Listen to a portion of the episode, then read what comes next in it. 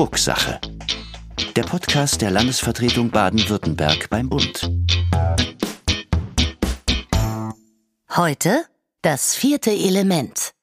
Im Gespräch Dirk Hoke, CEO von Volocopter.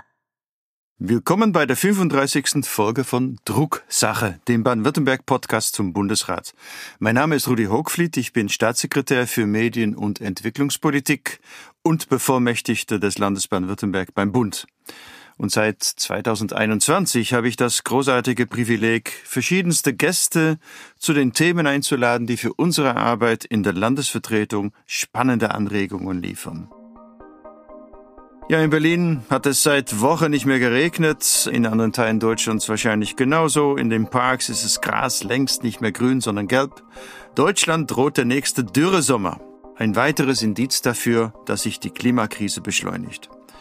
Und für unser wichtiges Industrieland wie Baden-Württemberg stellt sich die Frage, wie gestalten wir den klimaneutralen Wirtschaftswandel und bleiben zugleich technologischer und wirtschaftlicher Vorreiter? Manche Branchen werden sich neu aufstellen müssen. Wenn immer mehr Staaten in den USA und die meisten europäischen Länder bald keine Verbrennerautos mehr zulassen werden, wenn in China die Elektromobilität stark gefördert wird und auf dem Vormarsch ist, dann wird es die deutsche Automobilindustrie immer schwerer haben, Benziner und Diesel dorthin verkaufen zu können. Und das sind die Länder, in denen der überwiegende Teil unserer Autos exportiert wird. Also wird sich beispielsweise die baden-württembergische Zulieferindustrie neu aufstellen müssen. Aber es sind ebenso neue Geschäftsmodelle und Unternehmen entstanden, die auf innovative Technologien und Dienstleistungen setzen. Diese Entwicklung bringt also zahlreiche Chancen mit sich und Herausforderungen. Wenn alles glatt läuft, dann schafft sie neue Arbeitsplätze, ermöglicht Unternehmen, ihre Produkte und Dienstleistungen effizienter, kostengünstiger und umweltschonender anzubieten. Bei allen Neuerungen geht es aber vor allem darum, Menschen mitzunehmen und ihnen die Sinnhaftigkeit des digitalen und ökologischen Transformationsprozesses zu erklären.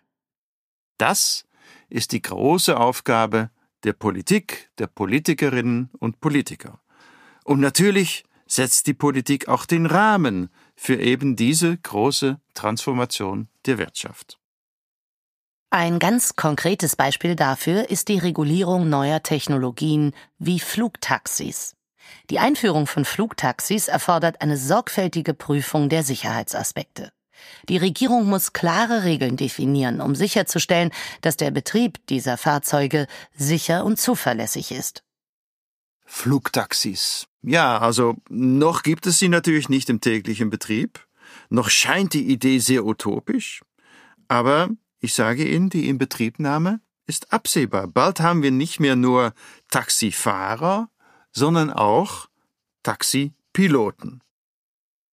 Mein heutiger Gast macht diesen Traum wahr. Er ist CEO von Volocopter und Volocopter ist ein baden-württembergisches Unternehmen, das sich auf die Entwicklung von Flugtaxis spezialisiert hat. Wir sprechen von autonomen und elektrischen Flugkörpern, die für den Personen, aber auch für den Warentransport in urbanen Gebieten eingesetzt werden sollen. Die Firma wurde 2011 gegründet und hat ihren Sitz in Bruchsal. Es gibt aber auch weitere Entwicklungsstandorte in München beispielsweise, aber auch in Singapur. Das Flaggschiffprodukt ist der sogenannte Volo City. Das ist ein autonom fliegender, senkrecht startender und landender Hubschrauber mit 18 Rotoren. Das Ganze sieht super futuristisch aus. Das Unternehmen arbeitet auch mit der Deutschen Bahn zusammen, um die Integration von Flugtaxis in die Transportinfrastruktur zu untersuchen. Der kommerzielle Start soll mit den Olympischen Sommerspielen 2024 in Paris erfolgen. Das sind Pi mal Daumen gerade noch mal so 400 Tage. Vom Wegen futuristisch also. Die Zukunft ist jetzt. Laut Analyse umfasst der Flugtaximarkt auch kleine bedarfsorientierte Flugzeuge für Transportdienstleistungen, hauptsächlich für kurze Strecken. Dieser Markt befindet sich derzeit in seinen Anfangsstadien. Der wird jedoch in den kommenden Jahren aufgrund von technologischen Fortschritten, sich ändernden Verbraucherpräferenzen und der Notwendigkeit effizienterer Transportoptionen wohl sehr schnell wachsen. Laut einem Bericht von Grand View Research betrug die globale Lufttaxi-Marktgröße im Jahr 2019 41,4 Millionen US-Dollar. Bis 2027 wird diese voraussichtlich mit einer durchschnittlichen jährlichen Wachstumsrate von 56,2 Prozent wachsen. Der gleiche Bericht schätzt, dass die Marktgröße bis 2025 1,5 Milliarden US-Dollar erreichen könnte. Das ist eine unglaublich hohe prognostizierte Wachstumsrate und deswegen bin ich heute sehr neugierig auf die Einsichten, die Erfahrungen und Zukunftsvisionen meines heutigen Gastes, Dirk Hoke, CEO von Volocopter. Das Gespräch haben wir aus organisatorischen Gründen nicht im Studio aufgenommen. Herr Hocke, vielen Dank, dass Sie für das Gespräch zur Verfügung stehen heute zu Ihrem sehr innovativen Unternehmen. Volocopter ja, fliegende Flugtaxis fühlen Sie sich eher wie Bruce Willis oder wie Luke Skywalker? Für mich ist es natürlich auch ein Riesenumstieg gewesen von einer großen Firma wie Airbus äh, zu einem Startup wie Volocopter von 30, 40.000 Mitarbeitern zu 700 ist natürlich ein Riesenumstieg. Aber nein, es fühlt sich super gut an. Es ist ja nicht so oft in seinem Leben, wo man eine Chance bekommt, nochmal ein kleines Kapitel Luftfahrtgeschichte mitschreiben zu können. Und insofern bin ich sehr, sehr froh, dass ich heute bei diesem Thema dabei sein darf. Sie haben Ihren Sitz in Bruchsal, das ist in Baden-Württemberg, 20 Kilometer nördlich von, äh, von Karlsruhe, unter Feinschmeckern bekannt als eine erstklassige Spargelregion. Und 2023, äh, also in diesem Jahr, haben Sie die komplette Produktionsstätte mitsamt Stadt- und Landeplatz offiziell in Betrieb genommen. Mhm. Warum gerade da? Und gibt es da bestimmte Standortvorteile gerade in Baden-Württemberg? Einmal fühlen wir uns hier in Baden-Württemberg natürlich auch sehr, sehr wohl. Die Lebensqualität, wie Sie gerade angesprochen haben, ist sehr, sehr hoch. Wir haben hier ähm, aber auch natürlich eine geschichtliche Verwurzelung zum Thema Mobilität. Karl von Dreis hat hier die Laufmaschine, den Vorläufer zum Fahrrad 1817 entwickelt. Wir haben gesehen, dass Bertha Benz vor 135 Jahren berühmt wurde mit einer Fahrt von Mannheim nach Pforzheim und damit zum Prinzip die Geburtsstunde des Automobils eingeleitet hat. Und wir hoffen natürlich, dass wir jetzt mit Volocopter hier das nächste Kapitel der elektrischen Luftfahrt eröffnen können.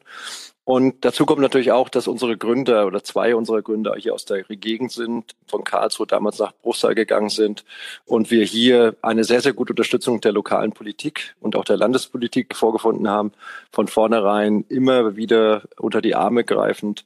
Und das macht natürlich auch Spaß, wenn man in einem Bereich, wo man natürlich auch sehr von der öffentlichen Akzeptanz und auch der Unterstützung der verschiedenen Behörden abhängig ist, wenn das so gut funktioniert wie hier in Baden-Württemberg.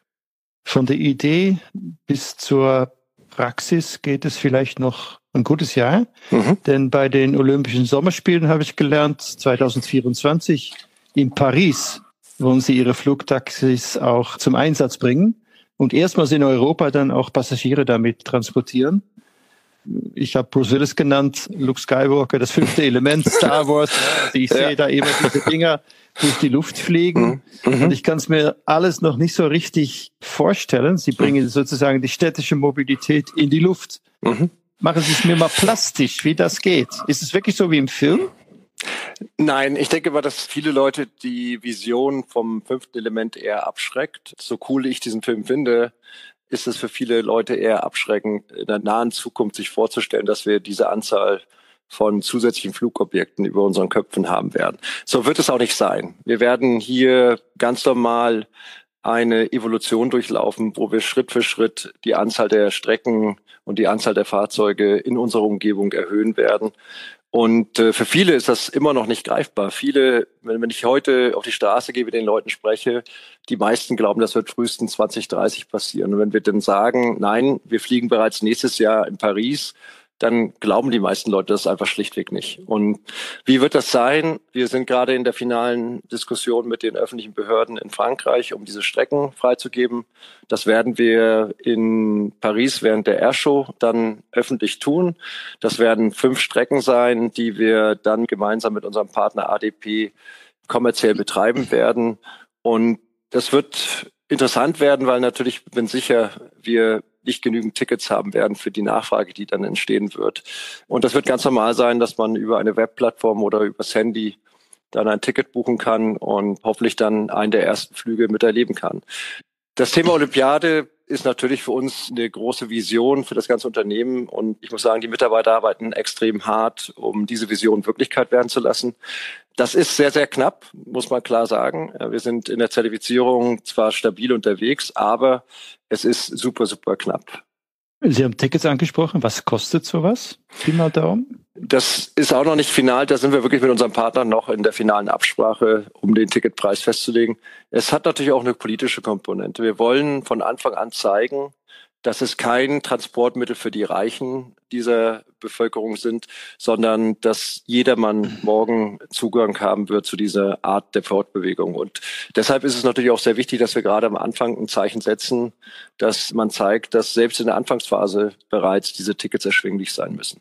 Ihre Idee ist schon, das ist zu nutzen wie ein normales Taxi oder ein normales äh, genau. Passagiertransportunternehmen. Es wird einfach die Kette der Mobilitätsoptionen, die Sie haben, wenn Sie morgens von A nach B müssen, erweitern. Es wird kein Verkehrsmittel ersetzen. Es wird sie einfach durch eine zusätzliche Option erweitern. Und das gibt uns mhm. einfach den Komfort, in bestimmten Situationen einfach eine zusätzliche Option zu haben, die eingebunden ist in die anderen Verkehrsmittel.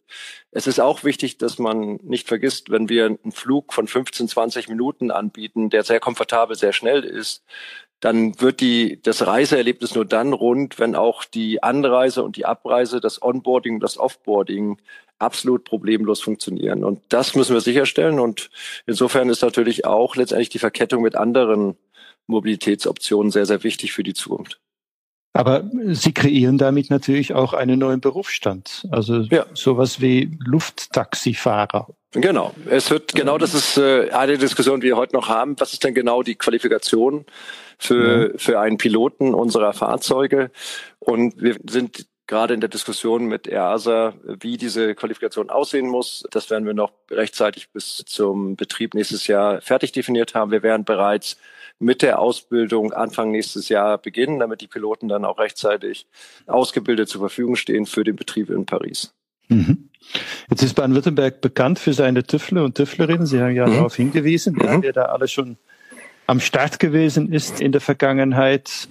Ihr Unternehmen ist sicherlich ein weiteres Beispiel für diese Pionierarbeit im Land, in der Land. Mhm. Aber zwei Fragen habe ich. Wie schätzen Sie die technologische Kompetenz in der Region ein? Wo stehen wir im internationalen Vergleich?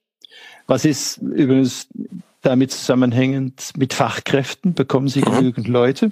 Und für ein solches innovatives Unternehmen, welche politischen Voraussetzungen sind nötig, um wirklich kommerziell auch am Start zu mhm. gehen? Also ich denke mal, Made in Germany ist nach wie vor ein, ein hohes Gütesiegel und äh, gerade auch hier in Baden-Württemberg gibt es viele Hidden Champions. Wir haben ja herausragende Universitäten. Insofern sind wir hier, was die Ausbildung der Mitarbeiter angeht, sehr, sehr gut aufgestellt. Trotzdem muss man ganz klar sagen, es gibt einen Fachkräftemangel auf allen Ebenen. Und dem müssen wir weiter schließen. Wir haben deshalb auch, wenn man heute mal sich unsere Struktur des Unternehmens anschaut, wir haben bei knapp 700 Mitarbeitern fast 60 verschiedene Nationalitäten. Also auch mhm. hier müssen wir immer wieder auch international auf Fachkräfte zurückgreifen, weil wir einfach hier in der Gegend nicht genügend haben. Die Qualifikation unserer Leute hier ist hervorragend, aber wir müssen sie natürlich auch in der Anzahl ausreichend ausbilden und wir müssen sicherstellen, dass sie auch in der Region bleiben. Und da ist noch viel Arbeit zu tun. Der nächste große Schritt zur Richtung Kommerzialisierung ist, eine stärkere Unterstützung auch durch staatliche Unterstützung im Bereich der Late-Stage-Finanzierung für Startups. Das bedeutet, dass äh, Startups unserer Größe, die bereits eine sehr hohe Evaluierung haben, immer schwieriger Zugang zu Kapital bekommen und hier wir auf Unterstützung sowohl aus den verschiedenen Regierungen als auch durch natürlich Anreizmittel, sag ich mal, zurückgreifen müssen. Wir haben heute einfach hier eine Lücke, gerade in Europa, was diese Art der Finanzierung angeht. Die Risikofreudigkeit der Investoren ist in Europa deutlich geringer als in den USA. Und das führt ja auch dazu, dass viele der Innovationen, die hier in Deutschland entstehen, auch in Baden-Württemberg entstehen, letztendlich in anderen Ländern der Welt kommerzialisiert werden. Und wir haben den Anspruch, dass wir in Bruchsal entstanden sind und dass wir gerne ein europäisches Unternehmen bleiben möchten und diese Technologie nicht nur als Erste in den Markt bringen wollen, sondern natürlich auch dann wirtschaftlich zum Erfolg bringen wollen. Aber das heißt, da setzen Sie eher auf private Investoren? Mhm. Wir sind da bisher rein privat finanziert. Wir sind aber auch in Kontakt mit der Landesregierung und der Bundesregierung bezüglich äh, weiterer Instrumente. Wir sehen einfach, dass viele Instrumente, die in den letzten Jahren entstanden sind, leider für uns nicht in Frage kommen und wir durch dieses Raster durchfallen. Aber ich denke mal, wir sind in guten Gesprächen und hoffen auch weiter, dass wir verstärkt Unterstützung aus der Politik bekommen, um sicherzustellen, dass wir ein deutsches europäisches Unternehmen bleiben können. Jetzt ist das Thema Flugtaxi natürlich, geht natürlich einher mit ja, einer ganz neuen Art der Fortbewegung. Mhm. Gut, wir fliegen ja schon lange, aber ne, also ich glaube, die Regularien sind nicht zu vergleichen mit dem, was man für herkömmliche äh, Flugobjekte braucht. Ich meine, Ampel wird man nicht in der Luft hängen können, aber wie geht das? Also wie gewährleistet man die Sicherheit für unten und mhm. für oben? Also erstens sind die Anforderungen für die Luftfahrt, für die Zertifizierung sehr, sehr hoch. Also die Barriere, um überhaupt ein Fluggerät zu entwickeln und bauen zu dürfen, sind sehr, sehr hoch. Die Richtlinie, nach der wir zertifizieren werden, ist von der EASA 2019 veröffentlicht worden, 2021 redigiert worden und ist in einer finalen Version letztendlich die Guidance, die wir brauchen, um nächstes Jahr zertifiziert zu werden. Sehr, sehr anspruchsvoll auch was den Sicherheitslevel angeht. Das heißt, wir werden auf einem Level zertifiziert, genauso wie ein Airbus A320. Das heißt, wir dürfen nur alle eine Milliarde Betriebsstunden einen katastrophalen Fehler haben, was im Prinzip bei einer Flotte bedeutet eigentlich nie. Und insofern können Sie sich sicher sein, wenn die ERSA das Zertifikat ausstellt, dass wir dann auch ein sehr, sehr sicheres Fluggerät betreiben werden. Also das ist erstmal die Grundvoraussetzung, um überhaupt in Betrieb gehen zu können. Dann mhm. haben wir natürlich in dem Bereich, in dem wir fliegen werden, wir werden am Anfang in Absprache mit den Behörden in Frankreich und in Paris erstmal nur auf festen Routen fliegen. Das sind natürlich Routen, die man vorher auch bezüglich des Risikos sehr stark analysiert hat und festgestellt hat, dass hier auch im Falle eines Inzidents die Risiken sehr überschaubar sind. Und des Weiteren haben wir dort die klassischen VFA-Regeln, Visual Flight-Regeln. Das heißt, wir fliegen basierend auf einer radiobasierten Kommunikation in einem Sichtflug während des Tages und nicht äh, im, im Nachtbetrieb. Das heißt, wir haben hier mhm. sehr klare Regeln, ein eingeschränktes Zeitfenster und alles ist auf ein Höchstmaß an Sicherheit ausgelegt. Einfach weil wir gerade sagen, gerade in der Anfangsphase darf kein Problem auftreten. Wir brauchen die volle Unterstützung und die Akzeptanz der Bevölkerung. Und das geht nur, wenn das Vertrauen in die Technik und in die Zertifizierung besteht, dass man sich in ein absolut sicheres Fluggerät begibt. Jetzt sind Sie in Japan, wenn ich das richtig verstanden habe, schon ein Schrittchen weiter. Da haben Sie ja die äh, nötigen Voraussetzungen erhalten, um in den Flugtaximarkt einzusteigen. Sind da die Regularien genauso streng oder warum ist das flotter gegangen? Nein, also das ist genauso wie hier die Zulassung, die gerade mit der EASA läuft, die wird parallel mit den japanischen Behörden geprüft und das führt dazu, dass man dann, sobald die Zulassung der EASA vorliegt, in relativ kurzer Zeit danach auch die Zulassung für Japan bekommen wird. Japan hat ein sehr hohes Interesse, den kommerziellen Betrieb auszubauen sehr stark angetrieben natürlich die Weltausstellung 2025 in Osaka. Hier haben wir eine lokale Regierung, die das Thema sehr stark pusht, die daran glaubt, dass die neue Mobilität, die sogenannte Urban Air Mobility, auch eine neue Zukunftschance für die nationale Industrie sein kann. Und insofern sehen wir, dass wir verstärkt auf Interesse stoßen, sowohl was die Zusammenarbeit geht, als auch Investitionen, bekommen wir sehr viel Unterstützung in Japan. Jetzt war der asiatische Markt, Japan, China, Korea, auch ein bisschen flotter, ne, was Elektromobilität angeht insgesamt. Haben Sie den Eindruck, dass die insgesamt, was neue Mobilitätskonzepte anbetrifft, aufgeschlossener sind? Na gut, äh, es gibt natürlich sehr, sehr große Ballungsräume und insofern ist das Problem hm. des Verkehrs auf der Straße sicherlich ein deutlich größeres Problem als bei uns und damit der Druck auch innovative Mobilitätsformen zu analysieren, sicherlich deutlich höher als bei uns in vielen Städten hier in Deutschland oder in Europa. Also insofern ist der Bedarf an weiteren Optionen deutlich größer in Asien. Es ist auch eine sehr hohe Technologieaffinität in Asien generell natürlich da. Alles, was neue IT-Themen angeht, sehen wir, dass die sich sehr, sehr schnell in Asien umsetzen lassen und auch eine hohe Akzeptanz der Bevölkerung stoßen. Und das führt natürlich auch dazu, dass man sieht, dass diese Themen dort sehr stark beschleunigt werden können. Also aber, aber trotzdem sind natürlich auch so Landmark-Events wie jetzt die Weltausstellung in Osaka natürlich ein starker Treiber, um solche Themen nochmal sehr, sehr stark sichtbar zu machen und dann auch die industriellen Kooperationen darum auszuweiten.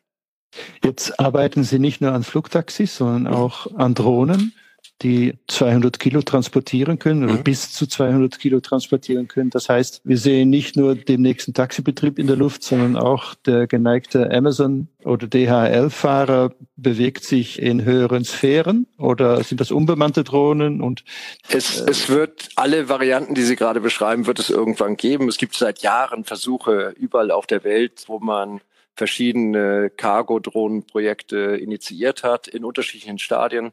Es gibt sehr, sehr starke Ausbreitung im Bereich Agriculture. Dort haben wir viele Anwendungen, die weltweit schon sehr, sehr intensiv genutzt werden.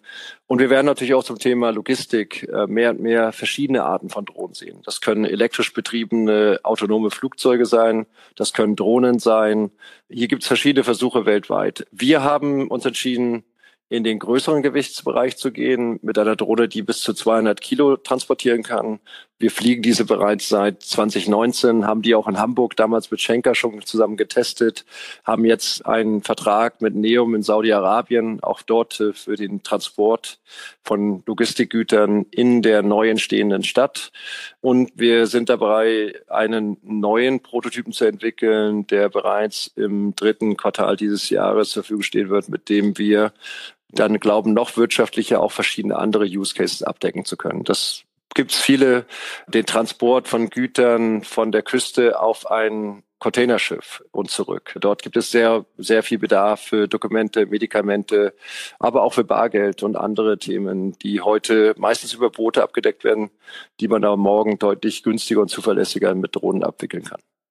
Das heißt, es kommt eine dritte Dimension hinzu, wenn Sie so wollen, neben ja. Straße und Wasserwege stärker noch als bislang auch der Luftraum. Ja, für uns ist die Cargo-Drohne insbesondere aber auch ein Mittel, um Automatisierungs- und Autonomiefunktionen zu testen, weil wir ja im Passagierbereich erstmals über längere Zeit mit einem Piloten fliegen werden. Aber natürlich ist die Vision, dass wir irgendwann den Piloten aus dem Cockpit rausnehmen können und dann autonom auch in den Städten fliegen. Das wird in dieser Dekade nicht mehr der Fall sein, aber wir testen viele dieser Funktionen eben anhand unserer Frachtdrohne und sind später in der Lage, dann auch sehr schnell umzuschalten und diese Funktion in eine Passagierdrohne zu integrieren. Und das alles, Taxi, Drohne, elektrobetrieben? Alles voll elektrisch, genau. Alles voll elektrisch, alles äh, mit dem Thema, äh, wir wollen dass die Zukunft der Luftfahrt morgen rein elektrisch und nachhaltig sein wird. Und wir sind jetzt in der Lage, bereits nächstes Jahr diesen Schritt zu beschleunigen.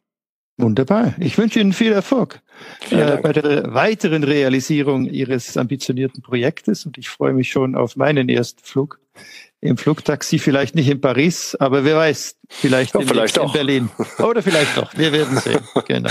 Herzlichen Dank für das Gespräch. Vielen Dank.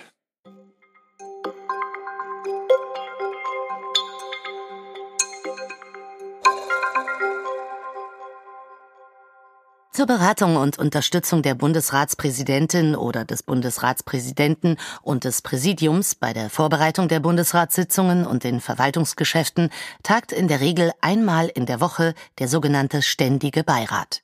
Ihm gehören alle Bevollmächtigten der 16 Länder und die Direktoren oder der Direktor des Bundesrats an. Er ist, sagen wir mal, vergleichbar mit dem ältesten Rat im Bundestag. Und in den Sitzungen wird zum Beispiel der Haushaltsplan des Bundesrats, werden die Personalangelegenheiten oder auch Baumaßnahmen des Bundesrates beraten. Es wird aber auch über Beziehungen zu auswärtigen Staaten mit einem vergleichbar föderalen System gesprochen.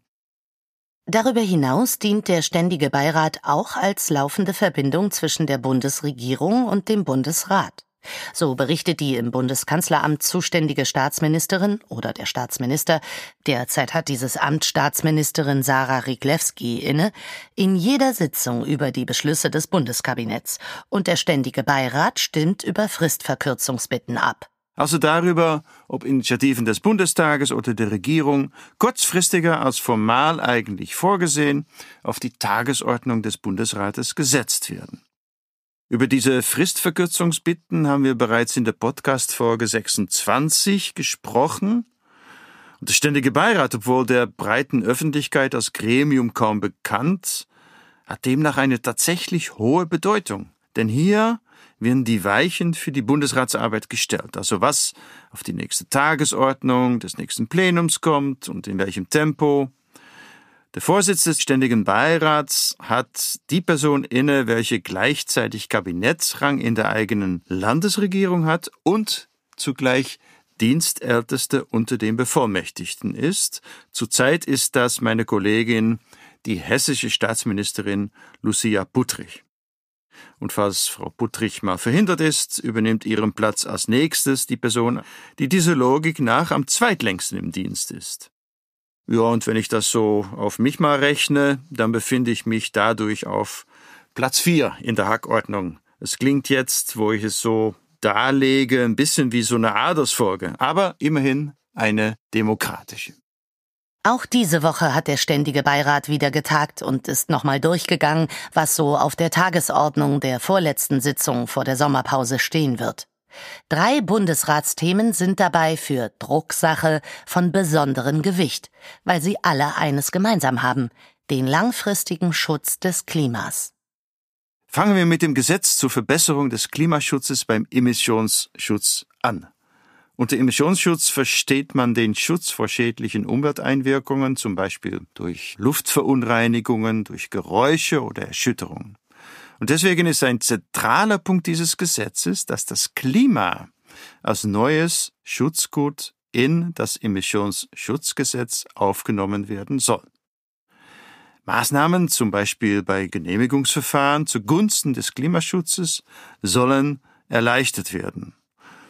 Ein bisschen Nachbesserungsbedarf haben die Länder allerdings noch gesehen. So sind sie der Meinung, dass die praktische Handhabung noch verbessert werden kann.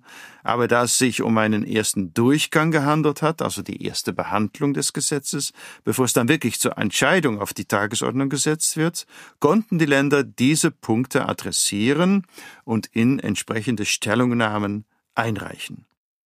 Das zweite Gesetz befasst sich mit einer Änderung bezüglich des LNG-Beschleunigungsgesetzes. Der Gesetzesentwurf dient vor allem der Sicherung der nationalen Energieversorgung durch die zügige Einbindung von verflüssigtem Erdgas in das bestehende Gasversorgungsnetz. Wichtig für den kommenden Winter. Aber es ist auch die Grundlage dafür, den klimaneutralen Weiterbetrieb der LNG-Terminals nach 2043, bis dahin reicht die Genehmigung, sicherzustellen. Wie geht das? Nun, die LNG-Terminals müssen künftig so umgerüstet werden können, dass sie auch für die künftige Wasserstoffinfrastruktur genutzt werden können und somit eine klimaneutrale Nachnutzung erfolgen kann. Einen weiteren Aspekt dieses Gesetzes möchte ich noch herausstellen, denn mit dem Gesetz wird die Politik neue Maßstäbe im Bereich der Verfahrensbeschleunigung setzen. Weg vom verpönten Schnecken-Deutschland-Tempo hin zu einem neuen oder sagen wir besser wiederaufgelegten Goldstandard. Und das wird auch in anderen Bereichen, davon bin ich überzeugt, Wirkung zeigen. Deutschland muss schneller werden. Und mit solchen Gesetzen zeigen wir, es geht.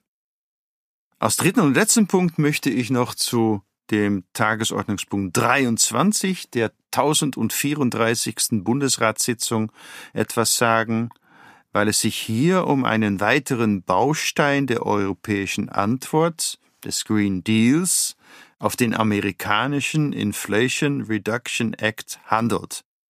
Die Länderkammer hat sich bei diesem Tagesordnungspunkt mit Maßnahmen zu Netto-Null-Technologieprodukten, also sauberen Technologien, befasst. Dabei dreht sich alles darum, wie sich zentrale Schlüsseltechnologien, wie zum Beispiel Photovoltaik und Solarthermie, Onshore-Windenergie sowie erneuerbare Offshore-Energie, Wärmepumpen und Geothermie, Elektrolyseure und Brennstoffzellen so umbauen lassen, dass eine klimaneutrale Wirtschaft entstehen kann. Ja, Baden-Württemberg, das muss ich an dieser Stelle kaum betonen, hat natürlich ein erhebliches Interesse an stabile und ertragreiche erneuerbare Energiesysteme, weil wir darin eine sichere Energieversorgung sehen, die uns unabhängiger macht von autokratischen Staaten und weil wir darin einen entscheidenden Beitrag zum nachhaltigen Wirtschaft sehen, bei dem zukunftssichere Arbeitsplätze entstehen und weil wir so unseren Wohlstand erhalten und eine lebenswerte Umwelt für künftige Generationen schaffen. Das alles verbirgt sich hinter dem großen, hm, etwas technischen Stichwort Transformation der Wirtschaft. Diese Bundesregierung hat da endlich Fahrt aufgenommen. Das Tempo ist im Vergleich zu den Vorgängerregierungen deutlich höher und das ist nun wirklich auch dringend geboten.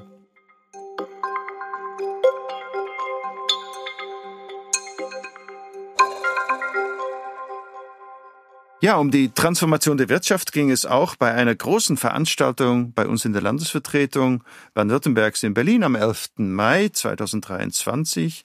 Neben Ministerpräsident Winfried Kretschmann saßen auf dem Panel unser Bundeswirtschaftsminister Robert Habeck. Es saß auf dem Panel Dr. Jan Stefan Röll, Vizepräsident des baden-württembergischen Industrie- und Handelskammertags. Und wir hatten dabei Janina Mütze, Gründerin und Geschäftsführerin vom Meinungsforschungsinstitut CIVI. Da die Nachfrage so enorm war, dass nicht alle Gäste vor Ort begrüßt werden konnten, wurde das Event aufgezeichnet. Wer also Interesse hat, der kann sich die Aussagen und Gedankengänge gerne über die Mediathek oder den YouTube-Kanal anschauen. Alle Infos dazu wie immer in den Show Notes. Am 28. September geht es dann weiter mit dieser Veranstaltungsreihe namens Land in Transformation. Da werden wir dann über das große Problem des Fachkräftemangels reden und was wir tun können, um dieses Problem zu lösen. Ich freue mich, dass wir unter anderem die baden-württembergische Wirtschaftsministerin Dr. Nicole Hofmeister-Kraut dafür gewinnen konnten. Apropos Kommunikation, Austausch, konstruktive Debattenkultur, zum Ende dieser Folge möchte ich heute noch auf unsere jüngsten Informationskanäle hinweisen. Seit Ende April ist mein Haus, also die Landesvertretung Baden-Württemberg, auch auf LinkedIn und Mastodon, ein Mikroblogging-Dienst ähnlich wie Twitter, vertreten. Zusammen mit meinen Kollegen und Kollegen und Mitarbeiterinnen und Mitarbeitern haben wir beschlossen, dass beide Plattformen unsere bereits existierenden Social-Media-Kanäle sehr gut ergänzen und wir die politischen Anliegen und wichtigen Transformationsprozesse dort bestens darstellen können. Und dabei haben wir stets das Ziel vor Augen, unser Informationsangebot auf ein möglichst breites Fundament zu stellen und allen interessierten Bürgerinnen und Bürgern den Zugang dazu zu gewährleisten. Also, informieren Sie sich, debattieren und teilen Sie sich mit. Wir freuen uns auf den Austausch mit Ihnen.